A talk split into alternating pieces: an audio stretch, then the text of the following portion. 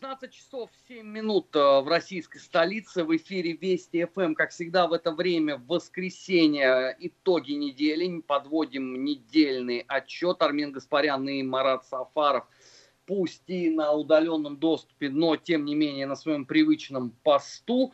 У нас в гостях наш большой друг, заместитель директора Института стратегических исследований и прогнозов э, РУДН Никит Данюк.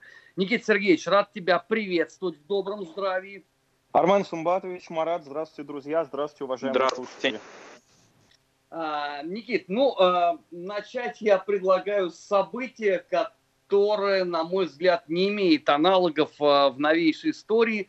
А, мы с тобой во время а, совместных гастролей на протяжении а, двух последних лет много раз со сцены а, шутили о том, что в принципе, такая вкусная дискотека, называемая там э, революцией достоинства, не может произойти в стране, где нету посольства Соединенных Штатов, но, тем не менее, последние пять дней показали, что, оказывается, и на родине этого танцпола э, вполне себе могут происходить подобные события, которые дадут еще даже в чем-то фору признанным э, корифеем с украинского Майдана.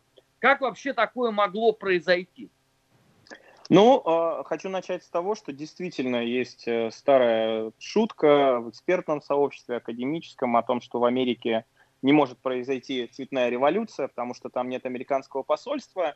И в контексте как раз определения цветной революции это действительно так, потому что цветная революция, она всегда происходит в интересах внешней управляющей силы, при которой при смене власти происходит геоэкономическая и геополитическая переориентация государства.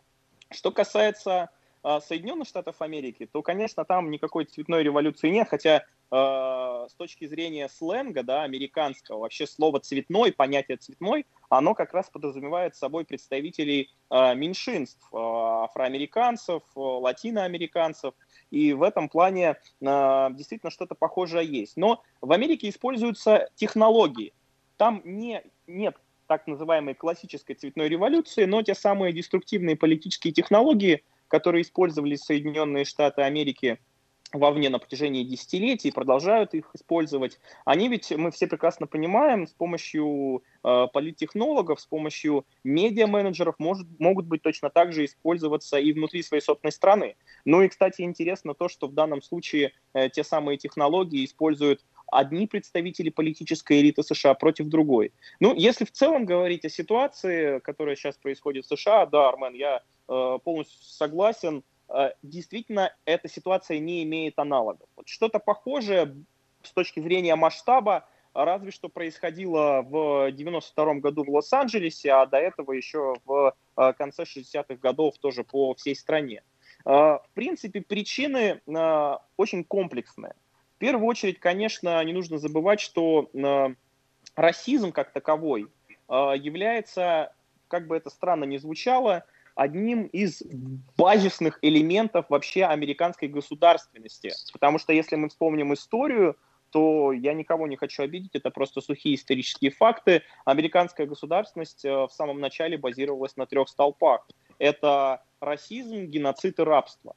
И действительно, это очень глубоко укоренено в американской истории. И даже несмотря на то, что Америка изменилась, а изменилось американское общество, эти проблемы, проблемы расизма, проблемы разного восприятия разных социальных групп, они до сих пор э, в Америке остались. Кстати, очень часто именно подобного рода восприятие влияет на политические предпочтения американцев. Ну, э, не секрет, что электоральной базой для например, республиканцев является в первую очередь белое население, представители так называемого рабочего класса, людей, которые заняты на производстве, это Срединная Америка. Кстати, а, многие либералы называют вот жителей э, этих э, территорий, этих штатов, знаете, так очень пренебрежительно, flying over states. То есть те штаты, которые ты Э, пересекаешь на самолете, когда пытаешься, например, из Нью-Йорка долететь до Лос-Анджелеса, с одного центра, скажем так, да, таких крупных мегаполисов до другого.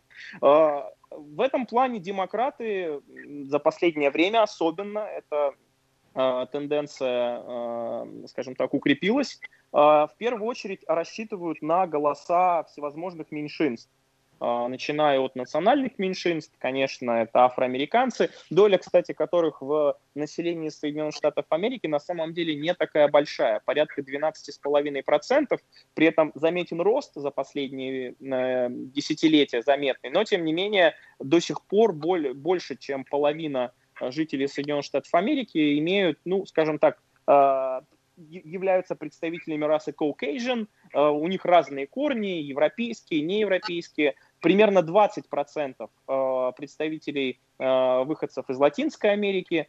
И вот демократы, они в последнее время действительно опирались в первую очередь на поддержку этих меньшинств, как этнических меньшинств, так, кстати, и всевозможных других групп, например, людей, которые отстаивают нетрадиционные ценности и так далее. И что же у нас происходит сейчас в Миннеаполисе? Ну, в первую очередь, в Миннеаполисе. Почему это не просто какой-то бунт э, бессмысленный, беспощадный. Я в этом вижу, безусловно, политическую подоплеку.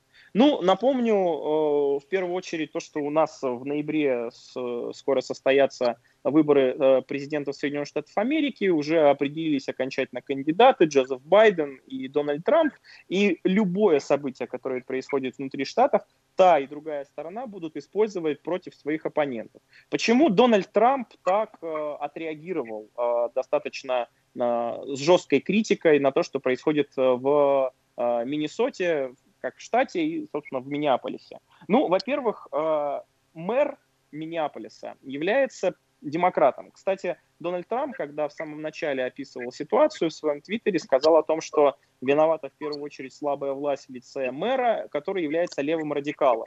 Мы помним, да, эту традиционную воинственную риторику Дональда Трампа, который всех своих оппонентов-демократов называет левыми, радикалами и вообще борется против любого проявления, ну, как он это называет, социализма, хотя к социализму это не имеет никакого отношения. Не нужно забывать, что штат Миннесота а, возглавляет губернатор, тоже демократ, который вступил в должность в 2019 году и который является достаточно ярым и последовательным сторонником тех самых нетрадиционных ценностей, а, которые, конечно, Дональду Трампу, как республиканцу и как человеку, который в первую очередь а, надеется на а, традиционный вот этот электорат, консервативный электорат, он является его оппонентом. Если вспомнить историю, то в 2016 году э, весь штат Миннесота, в отличие, кстати, от соседних штатов так называемого ну, пояса возле Великих озер, он, а, а, этот штат, точнее выборщики этого штата, отдали голоса не за Дональда Трампа, а за Хиллари Клинтон. И в этом плане, когда мы слышим заявление Трампа о том, что ситуация выходит из-под контроля, во всем виноваты власти, он будет, как, как это ни странно, подчеркивать это. Иногда даже пытаться обострить ситуацию, обнажив э, углы и противоречия, потому что он с помощью подобного рода заявлений списывает происходящее на слабость местной власти, которая контролируется демократической партией. Для него это выгодно. Второй очень важный момент заключается в том, что Дональд Трамп, как мы знаем, очень э, надеется и в каком-то смысле действительно на протяжении последнего времени он постоянно опирается на силовой блок. Он поддерживает э, американских военных, он поддерживает американское ВПК, он поддерживает э, людей, которые э, с точки зрения электоральных предпочтений, скажем так, всегда будут э, выступать за сильного президента, за какие-то жесткие меры. И в этом плане когда мы видим критику Дональда Трампа в отношении конкретных офицеров, из-за которых, собственно, вся эта ситуация сейчас и разразилась, ну не только из-за этого, конечно, причина намного глубже, но об этом сейчас поговорим.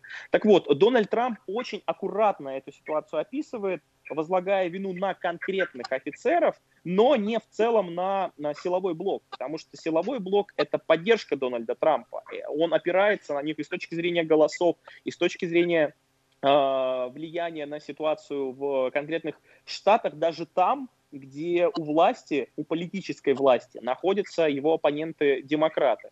А, что делают демократы в данном случае? Им, как это ни странно, тоже очень выгодно раздувать этот конфликт, раздувать те противоречия, которые существуют в американском обществе, потому что а, они рассчитывают максимально консолидировать недовольное вот это население цветное, представителей социальных групп, которые разрознены, вокруг ненависти к Дональду Трампу и к его сторонникам, которые олицетворяют вот эту так называемую российскую Америку. А, у Хиллари Клинтон, кстати, в 2016 году это сделать не получилось. И многие южные штаты, где э, преобладает цветное население, в этом плане, кстати, Миннесота это штат не показательный, там всего лишь 20% чернокожего населения, то есть там э, не преобладает цветное население, которое в первую очередь э, ну, является представителями таких неблагонадежных слоев, социальных групп, безработных, людей, которые живут на пособии, представляют всевозможные криминальные круги. В этом плане, кстати, Миннесота штат, ну, более-менее э, не настолько депрессивный, скажем так. Так вот, почему демократы раздувают всю эту ситуацию? Они пытаются показать, что те противоречия в американском обществе, которые сейчас существуют и которые, безусловно, э, обострились, это целиком вина Дональда Трампа. И очень показательно в этом плане заявление Байдена, который как-то в радиоэфире э, сказал следующее. Вы не можете являться полностью черным, ну, афроамериканцем, не можете себя считать таковым, если вы поддерживаете Дональда Трампа. То есть они пытаются целенаправленно вбить вот этот, не побоюсь этого слова, российский клин в американское общество еще сильнее для того, чтобы дистанцировать людей не только по э, политическому признаку, да, по, по, с точки зрения политических предпочтений, но и фактически расовой принадлежности. Это, конечно, очень показательно, что это делают демократы. И действительно, вот это движение, которое еще там началось, кстати, еще даже не э, во время президентства Дональда Трампа, мы помним беспорядки в Фергюсоне, мы помним беспорядки в Балтиморе, э, достаточно а, напряженный был период тогда в конце президентства Барака Обамы. Так вот, вот это движение Black Lives Matter сейчас преобразовалось в другое движение, I Can't Breathe. И причем ячейки этого движения, они за вот последнее время действительно достаточно активно, активную работу проводили в, в Америке. Эти ячейки открывались в, с 2000, по-моему, 2014 года все в большем и большем количестве э, штатов. Более того, к этому движению присоединялись представители всевозможных э, э, индустрий и отраслей. Это и спорт, э, ну, наглядная ситуация, когда фактически вся лига НБА и самые знаменитые спортсмены, например, чемпионы последних лет э, Golden State, Э, команда из Окленда, это штат Калифорния, демонстративно после того, как одерживали победу в чемпионате, отказывались от посещения Белого дома, потому что есть такая традиция посещать после победы в НБА, после победы в плей-офф, финале э, президента. И вот эта ситуация, она политизировалась целенаправленно. И сейчас, как мы видим, просто пытаются пожинать свои плоды, политические силы, которые вкладывали в это огромные деньги. Ну и последний момент, который я хотел бы озвучить, это, конечно, э, социально-экономический блок. То есть вот те беспорядки, которые мы видим, они, безусловно, во многом связаны с тем, что э, те противоречия социально-экономические, которые всегда были в американском обществе, сейчас, после пандемии коронавируса, после того, как американская экономика отходит от этого шока, отходит, кстати, плохо, можно посмотреть на данные статистики, э, эти противоречия становятся еще сильнее. Ну, 40 миллионов человек безработные. 40 миллионов человек. Это во времена президента Дональда Трампа, который хвастался еще совсем недавно, год назад, что он фактически победил безработицу, и именно при нем официальная статистика по проценту безработных стал наименьшим вообще за последние несколько десятилетий. Естественно, э, вот эти противоречия, а будет еще хуже, как бы, да, нужно понимать, что э, в целом мировая экономика коллапсирует, и даже несмотря на то, что американцы всеми силами пытаются э, перезапустить эту экономику, в том числе и за счет э, своих э, оппонентов на внешнем контуре, сделать у них это быстро не получится. И в этих условиях, конечно, то, что мы наблюдаем, это является прямым следствием вот этих комплексных причин, комплексных противоречий в американском обществе. Однако самое печальное то, что как только пройдет вот этот избирательный цикл, как только в ноябре мы снова узнаем кто станет на ближайшие 4 года президентом Соединенных Штатов Америки. Вот это расовая проблема, которая, безусловно, есть. Но, кстати, есть она по обе стороны.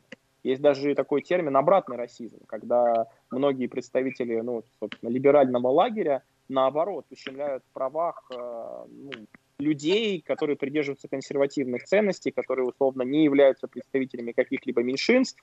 И вообще э, в американском обществе, в либеральной такой медийной тусовке в последнее время ты не можешь существовать как таковой, если ты 40-летний белый мужчина традиционной сексуальной ориентации. Это я просто к тому, что э, вот эти проблемы, они, вот эта медаль, да, она имеет две стороны.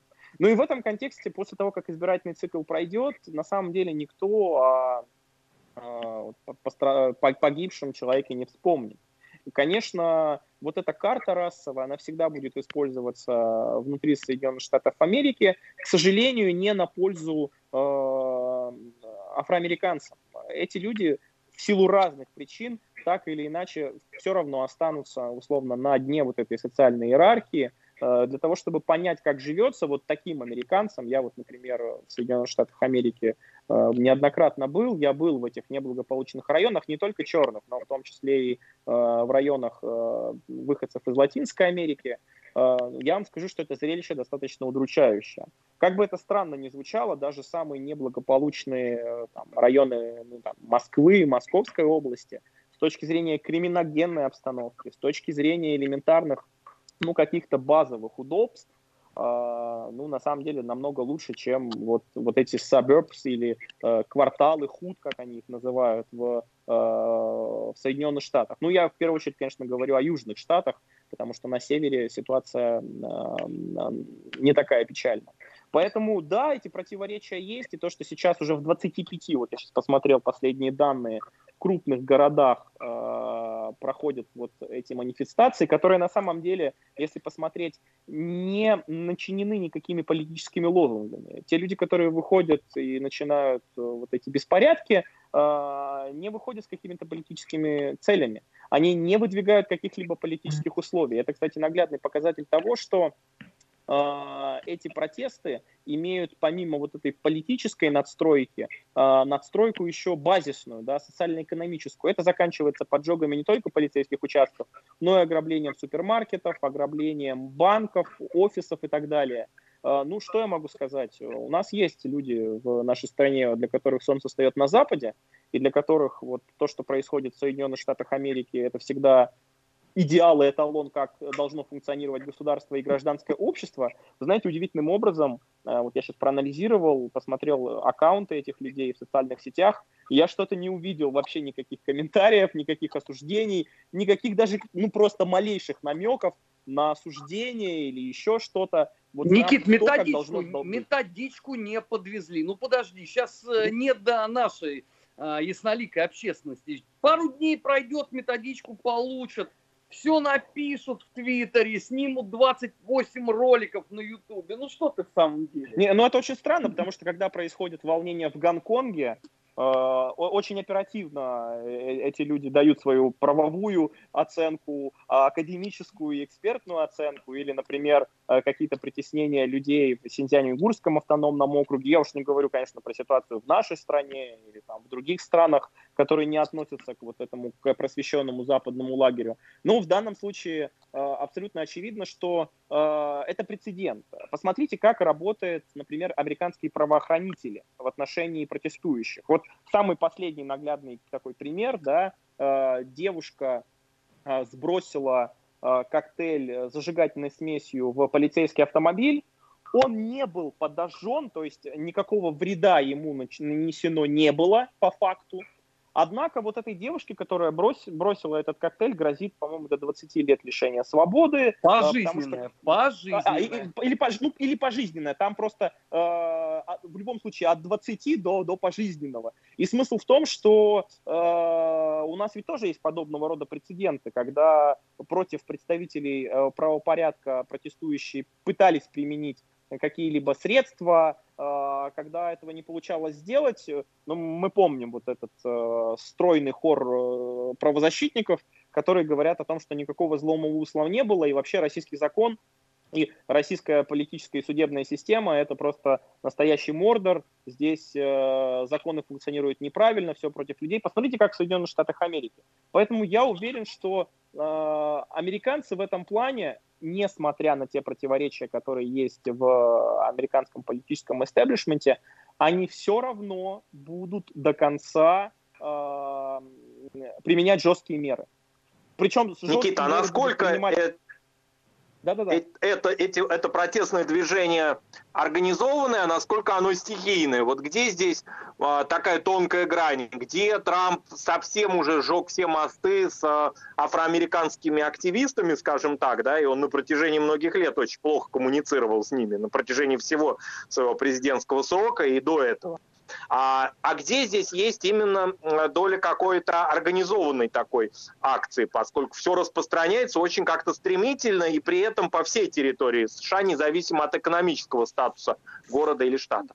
Ну вот у меня такая банальная аналогия. Если события в Миннеаполисе были своего рода искрой, то настоящее пламя, настоящий пожар и огонь раздули в первую очередь э, э, либеральные медиа и политики, ну, в первую очередь, конечно, от демократической партии, которые, по сути, солидаризировались, солидаризировались с погромщиками, с бунтовщиками. Как я уже сказал, до этого а, всевозможные, вот эта сетка условно, да, общественная сетка а, организации Black Lives Matter, а, они уже были распространены по американским штатам и крупным американским городам, поэтому я не исключаю, что география в Соединенных Штатах Америки сейчас, она ну, будет расширяться с каждым разом. Причем э, показательно то, что до сих пор, в, например, в Лос-Анджелесе, там, в Окленде, в Сакраменто не было какой-то, какого-то массированного а, движения и э, организованного, где ну, очень любят как раз базироваться представители вот подобного рода организаций да, и политических сил. Э, нас это еще ждет. Э, то же самое можно сказать, не знаю, о Чикаго, о штате Флорида и так далее. Э, что касается рукотворности, ну, как я уже говорил... Никит, я должен тебя вот на этом месте прервать. Мы сейчас просто уходим на новости. Сразу после них продолжим разговор о том, что происходит в Соединенных Штатах. Напоминаю, что сегодня в гостях у недельного отчета заместитель директора Института стратегических исследований и прогнозов РУДН Никита Данюк. Через несколько минут продолжим. Не переключайтесь на главном радио страны, всегда интересно. 16 часов 34 минуты э, в российской столице. В эфире Вести ФМ, как всегда, по воскресеньям недельный отчет. Армен Гаспарян, Марат Сафаров на удаленном доступе, но тем не менее в прямом эфире главного информационного радио страны. И с нами сегодня наш большой друг, заместитель директора Института стратегических исследований и прогнозов РУДН Никит Данюк. Никит, хочу поговорить о идее э, Дональда Фредовича вместо G7 собрать э, G11, э, включить туда Южную Корею, э, Россию. Э, но идея, э, скажем так, э, блещет сильно новизной. С одной стороны – с другой стороны, не очень э, понятно, как это все будет э, реализовываться. И самое главное, что э, многие говорят о том, что таким образом Трамп, по сути дела, расписывается в собственной неспособности каким-то образом обуздать рецессию мировой экономики и выход из пандемии коронавируса, потому что многие же смотрят на Соединенные Штаты и ждут именно от э, привычного за эти годы на Западе гегемона каких-то серьезных телодвижений. Ну, вообще, да, показательна инициатива Дональда Трампа, который хочет пригласить Россию, Южную Корею, Австралию и Индию. Условно, если бы целеполагание заключалось в обсуждении того, как всем вместе выходить из э, этого кризиса, в первую очередь финансово-экономического, но очень странно, э, по крайней мере, как мне кажется, обсуждать эти вопросы, а, без Китая, и еще более странно обсуждать это вот на этом специфическом саммите, который, как мы прекрасно понимаем, э, по большому счету никакого политического влияния на те процессы, которые происходят в стране, на выработку конкретных решений не имеет. Есть совсем немного площадок, в первую очередь, конечно, площадка G20, которая является не только, ну, условно, местом встречи а, благодаря которому можно провести какие-либо переговоры, коммуникации, возобновить, усилить и так далее. Но где вырабатывается какое-никакое совместное ну, коммунике, некий общий план. Конечно, общий план, который не подразумевает конкретных обязательств каждой страны, да, под каждым пунктом, но, по крайней мере, общее видение, такой образ, условно, действий, которые а, необходимо предпринимать. Мне кажется, Дональд Трамп а, прекрасно понимает, что в нынешних условиях та повестка, которая могла бы а, быть а, на традиционной встрече G7, но она, конечно, не соответствует интересам Соединенных Штатов Америки. Это абсолютно очевидно. В первую очередь это связано с тем, что раскол в вот этом западном лагере условно просвещенных демократий, которые, как известно, с собой не воюют, хотя история знает примеры отдельно, но сейчас не об этом. Так вот, этот раскол не только идеологический, не только потому, что Дональд Трамп, Дональда Трампа э, воспринимают как апостата, как э, некого человека, который предал вот этот демократический мир, идеалы, которому очень сложно просто иметь коммуникацию с э, традиционными европейскими старыми демократиями, ну или там той же Канадой и так далее. Дело в том, что Штаты воспринимают э, своих еще совсем недавно союзников как геоэкономических конкурентов. И, кстати, Дональда Трампа можно обвинять в разных грехах, но его задача сократить отрицательное сальдо торгового баланса, например, с Китаем для начала, достигнута. Достигнута, конечно, не блестяще, потому что раньше это отрицательное сальдо составляло 380 миллиардов долларов, сейчас наконец-то вышла статистика уже 300 миллиардов. А, но на втором месте Европейский Союз. Это порядка 150 миллиардов до сих пор. Это вот диспаритет, он сохраняется. мы ведь помним, как Дональд Трамп, он очень сильно нервничает и переживает из-за того, что э, на европейском рынке очень мало американских товаров, ну, по крайней мере, товаров от реального сектора экономики. То есть это машины, это станки, это ну, всевозможное оборудование и так далее. Э, товары с скажем так, высокой добавленной стоимости да, за счет технологий и так далее. А, в основном это сфера услуг американская, она действительно в Европе есть. А вот европейцы, наоборот, они свой реальный сектор экономики очень активно э, переориентируют на американский рынок. И в этом плане, конечно, когда Дональд Трамп теоретически скажет, ребята, давайте-ка мы э, с вами будем сейчас э, этот план писать, я уверен, что пункты там будут очень простые. Мы вводим пошлины на европейские товары. Э, Дональд Трамп, кстати, э, за словом в карман не полезет, он уже это делал в отношении европейцев, пусть очень точечно, но тем не менее прецеденты были.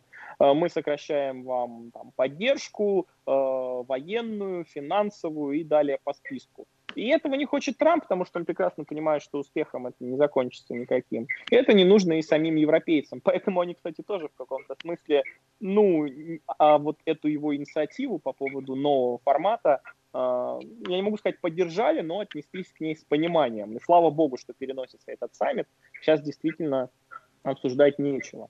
Но, конечно, для Дональда Трампа, как, в принципе, для других политиков, абсолютно очевидно, что вот этот G7 с точки зрения влияния на мировую архитектуру, он, в принципе, себя изжил. Я, честно, не являлся сторонником этого формата, даже когда в него входила Россия. Да, у нас, помню, в 2006 году был в Петербурге этот саммит, и э, мы... Ну, я не могу сказать, что наш политический истеблишмент гордился этим, но, тем не менее, это было действительно удобным коммуникационным таким мостом с западными странами. Они воспринимали по крайней мере, делали вид, что с Россией они всегда найдут общий язык и так далее. Но сейчас э, влияние этой площадки, оно абсолютно мизерно. Все самые главные, как я уже говорил, такие глобальные решения, они, в принципе-то, принимаются на самом деле не на основе общего консенсуса, какой-то консолидированной точки зрения. Сейчас, наоборот, глобальная тенденция заключается в том, что мир делится на макрорегионы, процветает изоляционизм, национальные интересы становятся намного важнее, чем интересы условно глобального капитала транснационального и так далее. И то, что сейчас э, роль этих площадок будет по, ну, уменьшаться с каждым годом, ну, может быть, кстати, и поэтому Дональд Трамп пытается как-то этот формат перезагрузить, хотя, конечно, логика приглашение Южной Кореи, России, Австралии, Индии, ну, мне, мне, если честно, не совсем ясна. Может быть, мы а, что-то не знаем и так далее. Никит, а, я так понимаю, что а, следующее на перезагрузку это а, Североатлантический альянс, потому что они пока единственные, кто не попал ни разу под горячую руку Дональда Фредовича. Ну, э, НАТО, помимо своих основных функций военно-политических, да, функций обеспечения безопасности, это, конечно, э, становой хребет американской внешней политики. Это американские базы, это влияние политическое на те страны, где есть инфраструктура НАТО, и которая базируется в первую очередь на американских военных специалистах и управленцах, раз, на американской военной технике, два, и, кстати, на э, американские деньги в том числе. Поэтому, конечно, Трамп будет, если резать косты, то сфера безопасности, э, сфера, с помощью которой можно будет, вот, вот это hard power, она будет, наверное, самой-самой последней, если он все-таки решит э, эту сферу как-то реформировать.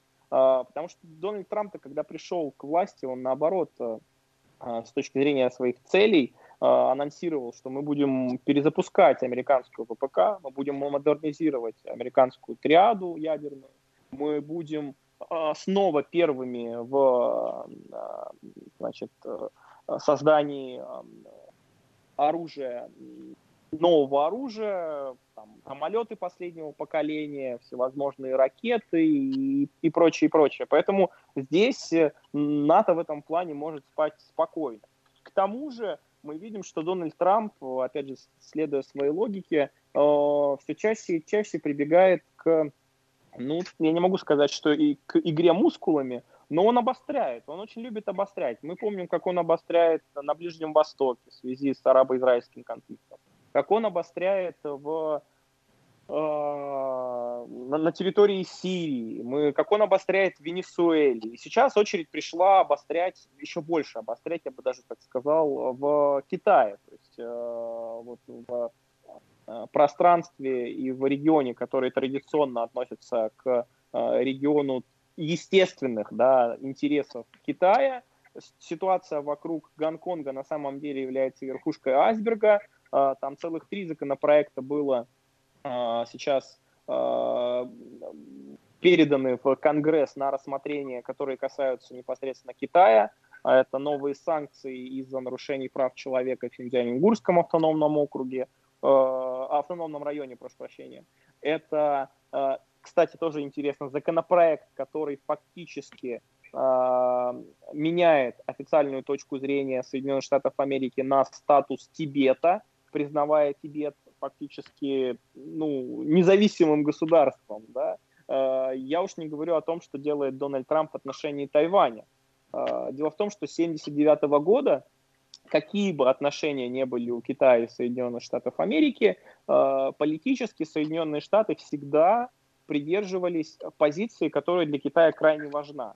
Одна страна, там, условно, две системы – под двумя системами подразумевается не только Гонконг, да, который, естественно, является автономией, там своя специфика экономическая и политическая, но подразумевается также Макао, подразумевается также Тайвань.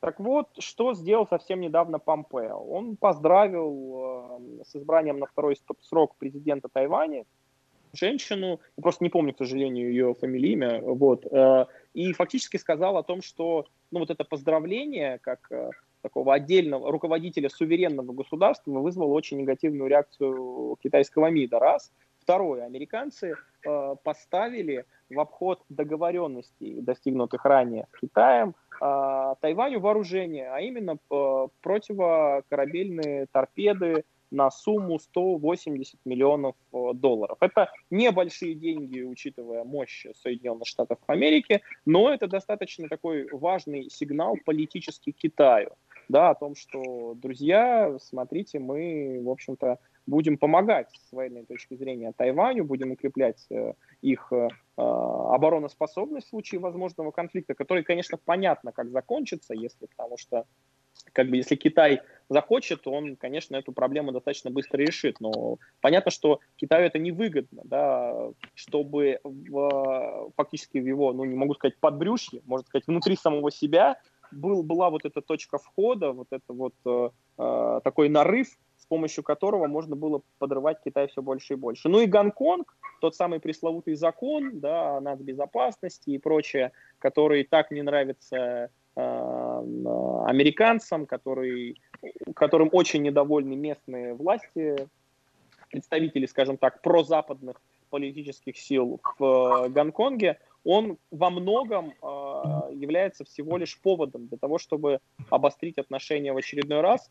На фоне, конечно, того, что Дональд Трамп сейчас снова еще больше поднимает ставки, вводит новые санкции в отношении Китая, анонсирует, по крайней мере, пытаясь переложить ответственность за пандемию коронавируса и за экономические негативные последствия этой пандемии на плечи Китая. И в данном случае все сходится. Закончится ли это военным конфликтом прямым, я не уверен. А, будет ли Китай в данном случае э, там, а, тоже играть на обострение?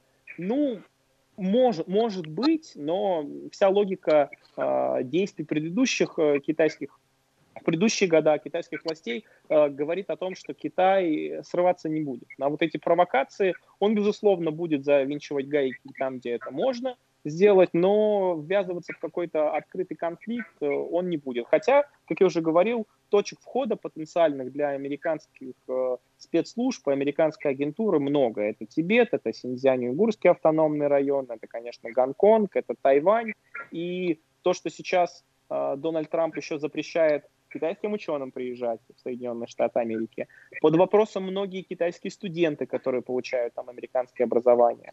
Большие вопросы есть к американским компаниям, в первую очередь из IT-сектора, которые активно сотрудничают с Китаем и, не дай бог, вообще размещают свои производственные мощности на территории Китайской Народной Республики.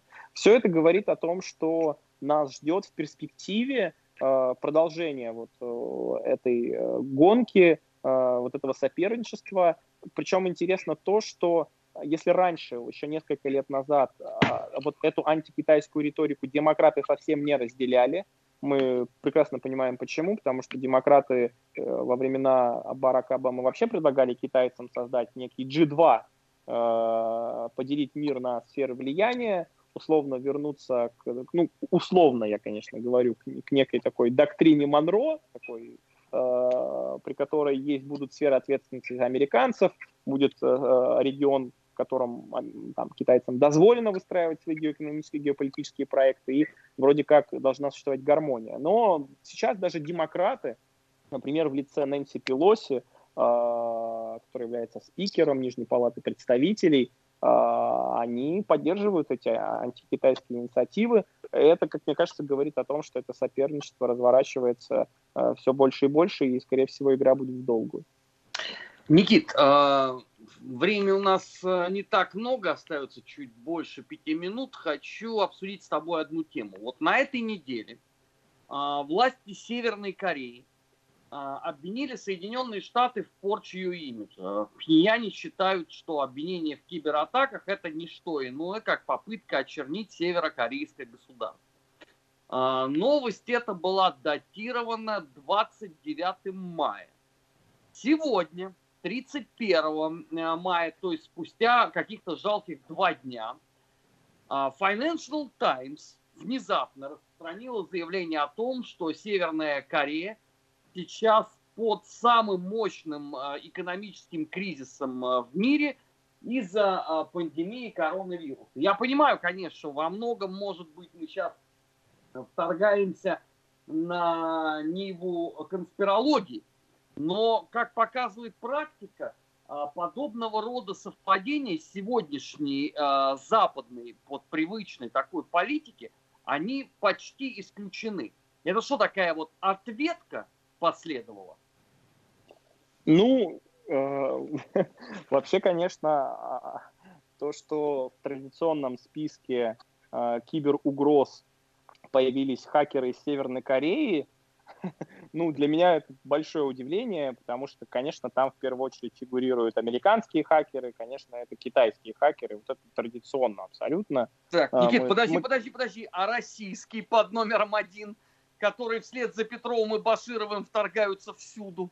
Откуда это... такой у тебя волюнтаризм появился? Нет, нет, это, это, это притча во языцах. Русские хакеры, российские хакеры, русские тролли. Это вообще само собой, это вообще часть э, американского политического дискурса, информационного дискурса и ну, экспертного дискурса. Там, в принципе, не найти человека, который бы э, не ну, мог сказать, вы знаете, э, доказательств того, что русские вмешивались там в выборы, пытались взломать сервера, там, ну, например, демократической партии или пытались как-то, не знаю, с помощью э, троллей, фейков, интернет-ботов э, помочь э, там, тому или иному кандидату, там, в принципе, немыслимо поставить этот тезис под сомнение. Это аксиома.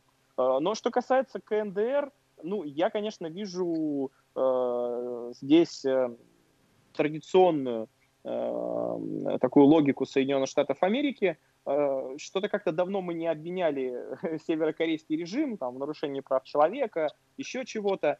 Так, что у нас в этом пассиансе в списке есть? Так, про киберугрозы мы давно не говорили. Ну, на самом деле, с, вроде как смешно, но, на самом, но в контексте того, что делают Соединенные Штаты Америки в последнее время, ну вот подобного рода шутки, да, казалось бы, нелепости, они становятся э, реальностью. То есть КНДР у нас э, совершает киберугрозы, разрабатывает запрещенное ядерное оружие, систематически нарушает права человека. Э, дальше что еще?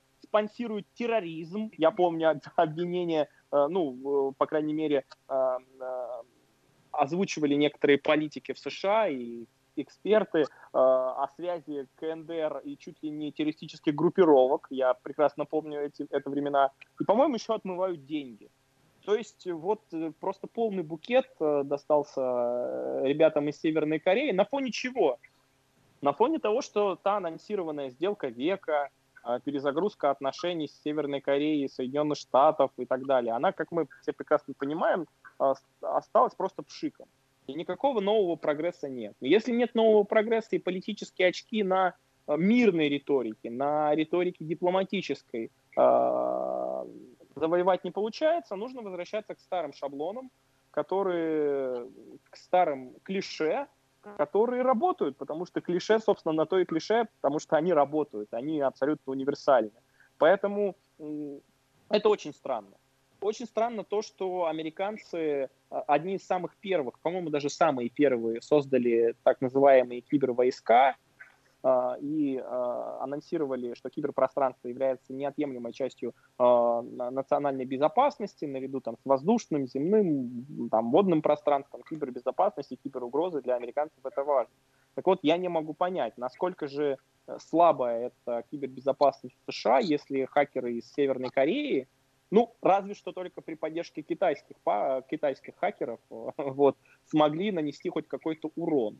Потому что мы постоянно слышим об атаках на а, критически значимую инфраструктуру. А, я, собственно, со стороны Ирана, со стороны Китая, со стороны русских, сейчас, видимо, и со стороны КНДР. Но э, никаких реальных доказательств э, этого они предоставить не могут. Поэтому то, что Министерство внутренней безопасности США, Минфин, ФБР периодически вот такие заявления озвучивают – ну, мне кажется, просто связано э, с тем, что необходимо отрабатывать повестку. Как бы, как бы банально да, это не звучало, я все-таки убежден, что э, если уж в чем обвинять э, товарищей из Северной Кореи, так точно вряд ли в кибертерроризме. В противном случае американцы должны раскаяться и признать, что северокорейская модель устройства государства и общества совершенно и очень эффективна. Потому что когда и постиндустриальное том, в общество да, перешла да, Северная это, Корея это тогда. постиндустриальное общество, которое смогло, несмотря на дичайшие санкции, которые действуют в отношении Северной Кореи, не только односторонние американские, но я напомню уважаемым слушателям, эти санкции поддержаны на международном уровне, Организация Объединенных Наций, Россия тоже участвует в этом санкционном режиме, как, кстати, и Китай. Вот, они смогли создать ядерное оружие, ладно ядерное оружие, они демонстрируют то, что постоянно ведутся разработки и конструкторско-опытные работы по средствам доставки, и очень часто они доставляют в район где-то э, японского побережья э, свои носители, которые там падают и ставят на уши всю Японию. Кстати, я хочу спросить, а где хваленые э, системы противоракетной обороны американские, в том числе Никит, Протет, которые... вот на этом риторическом вопросе я, к сожалению, должен тебя прервать, потому что наше время в эфире Вести ФМ подошло к концу. Напоминаю, что сегодня в недельном отчете у Армена Гаспаряна и Марат Сафарова был заместитель директора Института стратегических исследований и прогнозов РУДН Никита Данюк. Впереди вас ждет выпуск новостей. Не переключайтесь на главном информационном радио страны. Всегда интересно.